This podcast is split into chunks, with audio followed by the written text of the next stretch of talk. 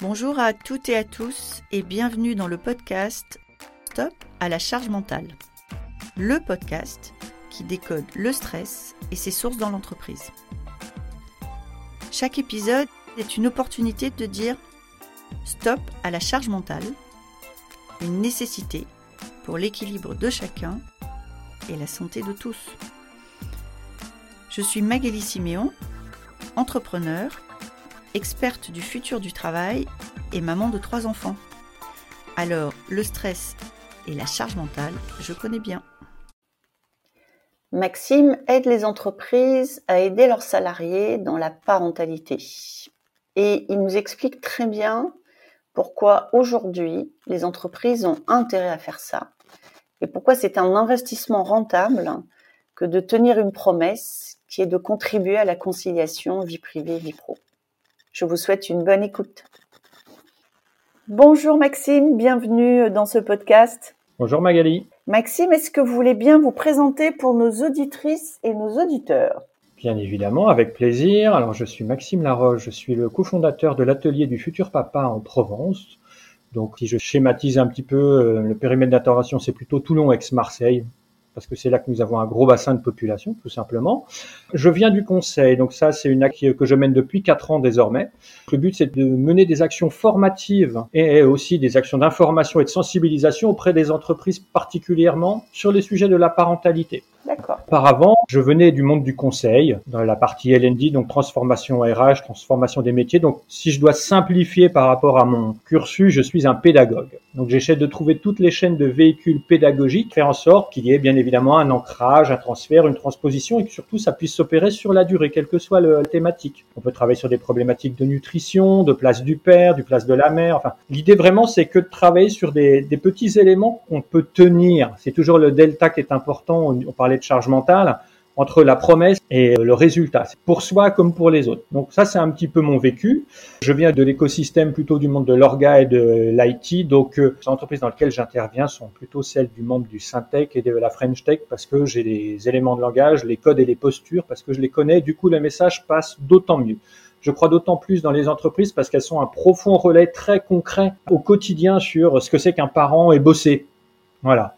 Sinon, c'est vrai que quand on a minime des fois des séances de sensibilisation auprès d'institutions un peu plus publiques, euh, c'est plus descendant.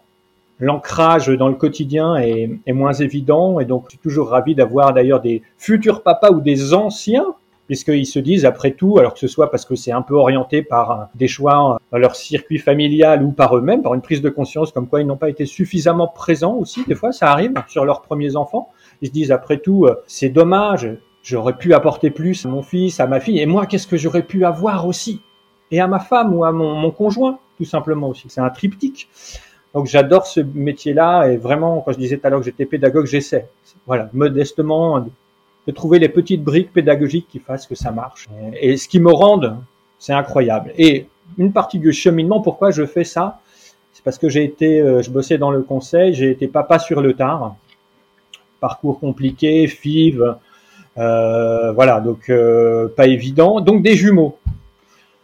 Donc tout de suite, euh, mon monde d'avant, ça me fait penser au Covid, bah, le monde d'avant était vraiment, il s'est barré. Voilà, si je fais ça, il n'existait plus. Ma femme non plus, on a les mêmes métiers, hein, donc on va pas faire semblant. Magali, vous êtes coach, elle également. Euh, donc du coup, ça a été un grand coup de pied aux fesses et donc on s'est retrouvé un peu esselé paradoxalement, euh, même si on était suivi sur Paris à Necker, euh, la grossesse a été euh, solitaire quelque part. tous nos questionnements, nos peurs. On aurait aimé avoir des, soit des outils informatiques, des applis ou des conseils, des trucs un peu plus pratiques que des, des sessions d'apto ou des, messages un peu descendants auprès des maternités. Donc, pour moi, du coup, il y a une vraie question, c'est aussi comment on forme les professionnels à ce lien avec les parents. C'est un autre sujet. Voilà. Euh, je schématise un petit peu ma pensée, je suis un peu une pipelette, pardon. Ah non, non, moi je suis là pour vous écouter et, euh, et vous poser quelques questions, donc il n'y a pas de sujet. Ma première question, euh, alors la seconde en fait de, de, ce podcast, pour vous Maxime, c'est quoi la charge mentale? Alors de manière définitive, c'est ma capacité à mentaliser, à me projeter dans toutes les choses qu'il y a à faire. Je dissocie bien le côté modélisation et mentalisation de l'exécution qui est l'exécution et le partage des tâches domestiques. On va faire simple. C'est euh, des choses relativement banales. C'est euh, euh, est-ce que j'ai pensé la semaine prochaine à la sortie de mon fils ou de ma fille pour un anniversaire, tout ce qu'il faut pour l'organisation de la maison, appeler la nounou parce qu'il y a un changement de régime, toutes ces choses-là qui sont bizarrement, dans ce que je peux voir et ce que je constate malheureusement, beaucoup plus portés par les mamans que par les papas. Ils ont encore un petit peu de mal. On essaie de les prendre par les tâches euh, pour les ramener sur la charge mentale après, mais c'est vrai que spontanément, euh, il y a aussi des, vieilles habitudes. C'est plus euh, les, mères qui sont multipotentielles, on va dire ça comme ça, avec une, une tête farci. Et d'ailleurs, quand je dis au papa, euh, quand votre femme ou votre conjointe demande de l'aide, ça veut dire que ça fait au moins depuis trois semaines, un mois qu'elle a besoin d'aide. Donc, essayez d'être plus attentif. Voilà, c'est difficile, mais le couple, c'est déjà des, des, échanges, une communication permanente. C'est compliqué. Et dans cette phase-là, encore pire. Donc, euh, c'est vrai que euh, pour moi, c'est ça. Si je simplifie. Alors, ce que j'entends, mais vous me dites si j'ai bien entendu, c'est finalement la, charge mentale, c'est pas tant ce que j'ai à faire ou le moment où je le fais, c'est la façon dont je me projette, j'anticipe et, j'ai une, espèce de vision dans ma tête. Et ce que j'entends aussi, c'est que finalement, euh, c'est dans la tête des femmes plus que dans la tête des hommes. C'est-à-dire qu'à liste de choses équivalentes à faire, à actions équivalentes à mener, votre constat, c'est que la femme a une espèce de truc dans le coup d'après, le machin, le kimono à aller chercher, là où l'homme dit ok, je vais aller chercher le kimono. Est-ce que c'est ça que vous constatez? Je le déplore, mais oui, c'est ça, je le regrette. Alors, mon action, elle est très localisée, hein, donc je ne peux pas parler sur ailleurs. Il n'empêche que ce qui ressort, et c'est un jeu de rôle. Hein. Je, pense aussi que bah, il y a des vieilles habitudes, nos biais cognitifs jouent également, nos relations avec nos, nos propres familles, nos mères, nos pères. Euh, tout ça, ça joue énormément. Donc euh, il y a des jeux de représentation sociale qui sont très puissants et c'est très difficile de s'en départir. Et du coup, en plus, comme nous, on s'aperçoit qu'il y a quelqu'un qui prend tout en charge, entre guillemets. Et eh ben c'est cool, ça se passe bien. Euh, après, je deviens quelque part un exécutant, un aidant je me transforme. Et donc, quelque part, la partie parent n'est pas forcément là. On a du mal à se... être parent. C'est bien évidemment. Oui, oui. Nous sommes différents. Hein. et puis, il y a des réalités économiques, on a des métiers différents. Bah, il n'empêche que j'ai du mal encore aujourd'hui à concevoir qu'en 2023, euh, oui, un, un papa n'est pas capable de se dire il faut que je pense, oui, effectivement, ma fille, par exemple, elle a une leçon de judo, mais le truc, il est pas prof, faut que je l'emmène au pressing parce que la dernière fois, ça a foutu c'est comme dans le boulot, hein, les gens qui sont super euh, multitâches, euh, ils sont super performants, mais ils sont crevés. On parlait de burn-out, euh, mais les femmes sont lessivées. C'est une essoreuse. Et pire, quand je fais des avant-après, je m'aperçois que très souvent, même des papas qui ont été formés, si quelque part la mère reprend un petit peu d'initiative et qu'elle lui laisse un petit peu moins la main à la maison, mmh. je reprends mes distances et je laisse produire femme. Et ça se reproduit souvent et je trouve ça dommage en fait. Donc je pense qu'il faut encore expliquer, euh, bien évidemment l'exécution, le partage des tâches, mais on ne peut pas l'expliquer que ça se transforme s'il n'y a pas une prise de conscience réelle de ce que c'est que la charge mentale. On ne peut pas. Euh, parce que du coup, euh, c'est très compliqué à mettre en place. C'est hyper intéressant d'avoir cet échange avec un, avec un homme parce que euh, on, est en train quasiment d'inverser les rôles. C'est-à-dire que la question que je me pose, quand vous dites je le déplore, moi la question que je me pose c'est euh, est-ce que finalement il ne faudrait pas commencer à déplorer euh, que les femmes se saisissent, c'est-à-dire en tant que femme et j'ai eu trois enfants, je vois très bien, je vois très bien tout ce que vous décrivez. Est-ce que finalement la première étape serait pas que les femmes acceptent que de temps en temps le ballon tombe, parce que c'est bien ça l'enjeu. Hein, alors, voilà, peut-être qu'il faut choisir le ballon, pas aller tout de suite sur des ballons à gros enjeux euh, comme la santé d'un enfant, mais euh, mais un kimono sale, mais euh, un repas qui sera pas prêt, mais et parce que c'est un système en fait, c'est-à-dire un système de reproduction de rôle où finalement moi, j'en entends des femmes et j'en ai interviewé qui disent euh, parce que quand je le fais, ça sera bien fait. Oui, oui, c'est vrai. Ce qui est une phrase qu'on devrait bannir de notre système de pensée, nous les femmes. Voilà. Et des hommes qui disent euh, voilà, après tout, elle veut que ça soit mm. fait quand elle a décidé, bah, qu'elle le fasse. Et ce jeu de rôle est un jeu de rôle qui perpétue l'épuisement chez les femmes et une espèce de forme de désengagement chez les hommes qui est pas saine hein, dans le rapport à l'enfant, dans le rapport à la famille. Est-ce que est-ce que c'est ça que vous voyez finalement Oui, complètement. En fait, euh, vous le dites très justement, c'est un jeu de rôle. Hein. Euh, malheureusement, euh, il y a les vieilles habitudes. On a ça aussi. Enfin, moi je le vois parce que le secteur, ce que j'ai, ce que je, peux le déplorer, hein, c'est que c'est plutôt des CSP, CSP+ auprès de qui j'effectue ces animations. Donc, avec tous ces biais-là, il faut que je fasse attention à mes propos. Mais typiquement, beaucoup de mères dans ce secteur-là, je pense à une que je connais plutôt particulièrement, ont endossé des polarités aussi masculines pour réussir et performer dans l'entreprise. Que ce soit justifié ou pas, hein, c'est pas mon propos.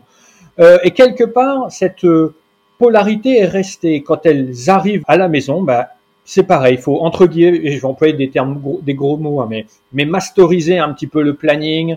Faut optimiser euh, telle ou telle chose pour qu'on puisse avoir un petit peu de temps pour vivre, pour avoir un petit peu de temps pour soi, pour que tout soit bien. Et c'est vrai que bah, c'est elle qui pilote. C'est très difficile pour elle de lâcher. Oui, pourtant, sont les hommes dans l'entreprise, sont les eh hommes qui pilotent. Donc en fait, les hommes pilotent dans l'entreprise, ils ont aucun problème à déléguer quand ils rentrent chez eux. Et les femmes, pour faire de la place dans l'entreprise, ont été obligées d'apprendre à prendre ce rôle-là. Et elles, quand elles, enfin, il y a, y a, un truc dans mon cerveau qui vrille un peu parce que ça pose aucun problème aux hommes d'être pilotés à la maison. Absolument. Et d'ailleurs, l'autre jour, je disais ça euh, en entreprise, c'est qu'une femme qui a cette double vie, hein, euh, qui est rincée, euh, si elle commence à émettre un petit peu de, je suis un peu crevé, j'ai besoin d'aide. Fait bon, bah ok, tu la ramènes pas, c'est bon, tu, t'occupes de tes gamins, tes bonnes entreprises, pourquoi tu te plains? Un, père qui est pas présent en même temps euh, à la maison, mais qui a par exemple bizarrement euh, trois gamins, il est considéré comme fiable euh, en entreprise, même s'il fout rien à la maison. C'est très étonnant tous ces jeux de rôle. Je trouve ça incroyable. Enfin, je trouve ça m'ennuie. Hein. Je, je pense autre chose, mais c'est vraiment puissant. Et des fois, ça me désoblige. Je fais, c'est pas vrai. Voilà, ce sont des, gens qui sont plutôt dans le haut, au niveau des entreprises, dans le management. Mais ça n'empêche, ça joue pas. On reproduit massivement. Voilà, parce que après tout, ça fonctionne bon an mal an. Et c'est vrai, euh, bon an mal an. Mais après, c'est ce que vous disiez au tout début, c'est euh, à quel prix? Quel est le prix sur ma santé mentale? Quel est le prix sur mon couple? Quel est le prix sur euh, le lien que j'ai avec mes enfants? Mais Maxime, vous êtes né comme ça ou c'est les jumeaux qui euh, ont, fait basculer, qui ont fait, ou en tout cas, ou qui ont contribué à. Il y a sûrement, il y a sûrement une appétence, mais euh, comment vous expliquez euh, cette vision euh, qui, est encore quand même assez rare chez un homme? C'est gentil, je, le prends comme un compliment. Alors, je pense qu'il y a trois choses. Un, c'est pas de moi, c'est j'ai été élevé par une mère féministe. Je suis né dans les années 70, hein, puisque j'ai 50 ans, très revendicative, et donc forcément, ça aide un peu, ça, crée un corpus idéologique qui est plutôt favorable sur ce type de, sur ce qui nous concerne. Ensuite, étant donné que j'étais dans le monde de la formation, du conseil, des neurosciences. Auparavant, bah, euh, j'ai beaucoup travaillé sur les biais cognitifs en entreprise, mais donc du coup, entre les croyances, les convictions sociales, les représentations, euh, les fausses corrélations, euh, tout ce qui est lié aussi à la, au lien de causalité, on arrive à déconstruire, à co-construire des choses qui sont un peu plus près de la réalité qu'autre chose. Donc ça faisait partie. Puis après, la rencontre avec ma femme et puis le coup de pied aux fesses, je vais le dire poliment, qui ont été des jumeaux, ça a été euh, OK bon, euh, il y a une partie qui se finit, il y en a une autre, et il vaut mieux que je change vite fait, sinon ma vie euh, de couple, ma vie d'homme, euh, ça va pas coller. Hein. Donc voilà. Vous avez très certainement des cercles d'amis, des... vous avez une position, vous considérez qui est en avance, c'est encore un peu différente, ou vous êtes arrivé à trouver des copains qui étaient comme vous? Dans, dans les dîners, dans les dîners entre amis, comment est-ce que vous vous, vous positionnez ou comment est-ce que vous êtes perçu? Alors, je vais vous dire très simplement, quand euh, je dis que je suis consultant sur, euh, en parentalité, on me dit c'est un métier euh, féminin. D'accord. Voilà. Parmi mes proches. D'accord. Ah oui, d'accord. On en est là encore. Et donc, tout ce qui sous-entend derrière, oui, c'est-à-dire que tout ce qui sous-entend, malheureusement, les métiers entre guillemets du care en France, c'est vrai que c'est massivement féminin, je le regrette aussi. C'est pas bien considéré, Enfin, euh, voilà, je vais pas vous faire. Euh, il y a plein de gens qui essaient d'être mieux reconnus, les sages-femmes, les infirmières, euh, tout. les profs. C'est des fonctions névralgiques importantes de notre société. Hein. Ça devrait, devrait pas être un sujet, hein, en, vrai, selon moi. Hein. Bah bon, c'est, pas encore. Mais, mais je vois quand même il y a des améliorations. Hein. Et après tout, euh, faut pas que j'y aille avec mes biais quand je suis en animation. C'est très important. Moi, j'ai ma carte du monde. C'est pas la leur. Je préfère que euh, ils puissent ancrer dans leur pratique et qu'ils aient une prise de conscience sur 4-5 points qui puissent tenir dans la durée parce que je me dis ça, ça va être concret, ça va tenir. Avant, ils étaient à zéro. Après, c'est parce qu'ils vont pratiquer au quotidien qu'ils vont voir que la nature de la relation avec leur conjoint change un petit peu.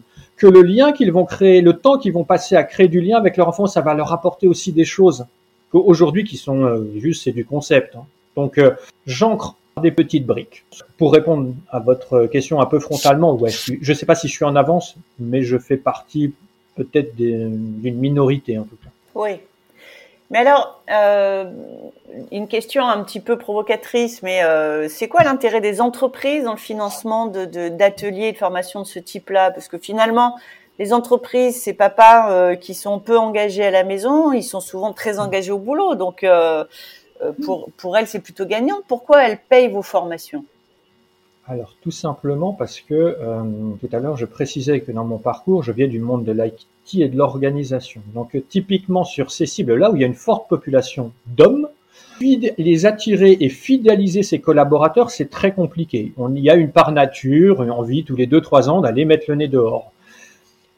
Premièrement, c'est un moyen pour eux d'attirer et de fidéliser parce que on peut pas tous les ans augmenter. Euh, les salaires, c'est un vrai sujet en ce moment. Les problématiques de ressources, euh, de ressources humaines également. Donc, on peut fidéliser les collaborateurs en ayant une politique de parentalité friendly, faire des facilités entre le home office, faire en sorte que si un parent, euh, il y a plein d'initiatives et des labels qui se créent un petit peu partout d'entreprises qui mettent en place euh, des congés sur les fausses couches, euh, des congés suite un enfant malade, des choses comme ça. Ce sont des petites briques, mais faut que ce soit porté par la, par la direction. C'est la direction qui donne le là. Si c'est pas porté par le board, ça reste dans un coin et puis c'est du euh, potentiel, mais ça ne marche pas. Donc ils le font pour ça, parce que pour eux recruter quelqu'un, ça coûte de l'argent. Quand la personne se barre deux ans après, c'est de l'argent aussi. Donc ils utilisent ça pour fidéliser. Ensuite, en termes de visibilité, ils travaillent leur marque employeur. C'est très important pour eux. Et puis, autre part, euh, et non des moindres, ça permet de faire venir aussi des femmes sur des métiers d'hommes.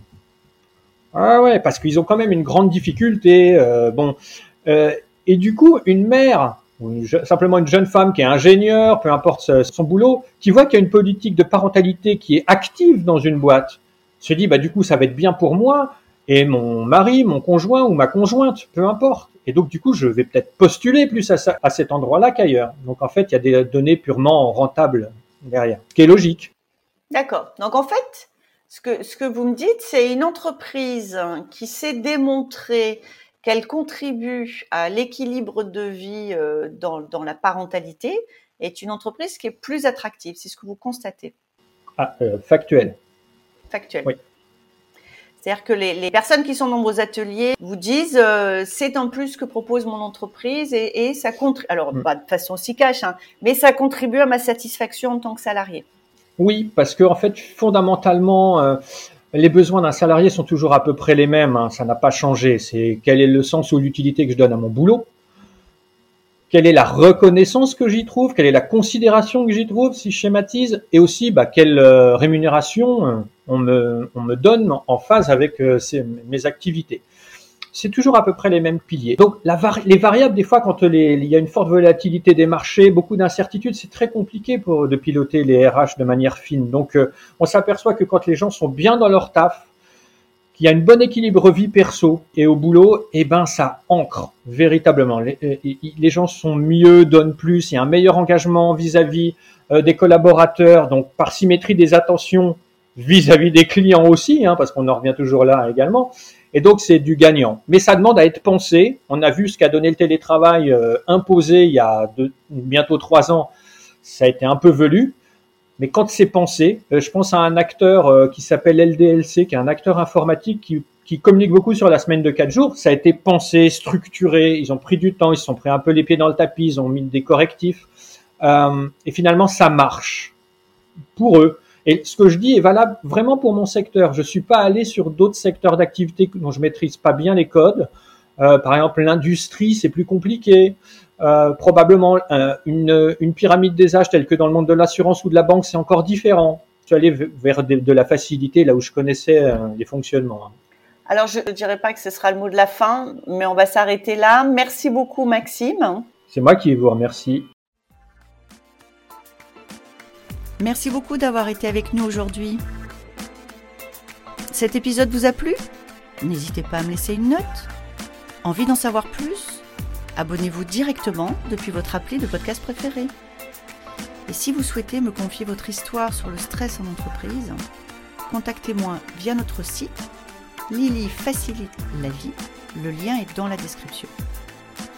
Je vous donne rendez-vous la semaine prochaine pour un nouvel épisode de Stop à la charge mentale.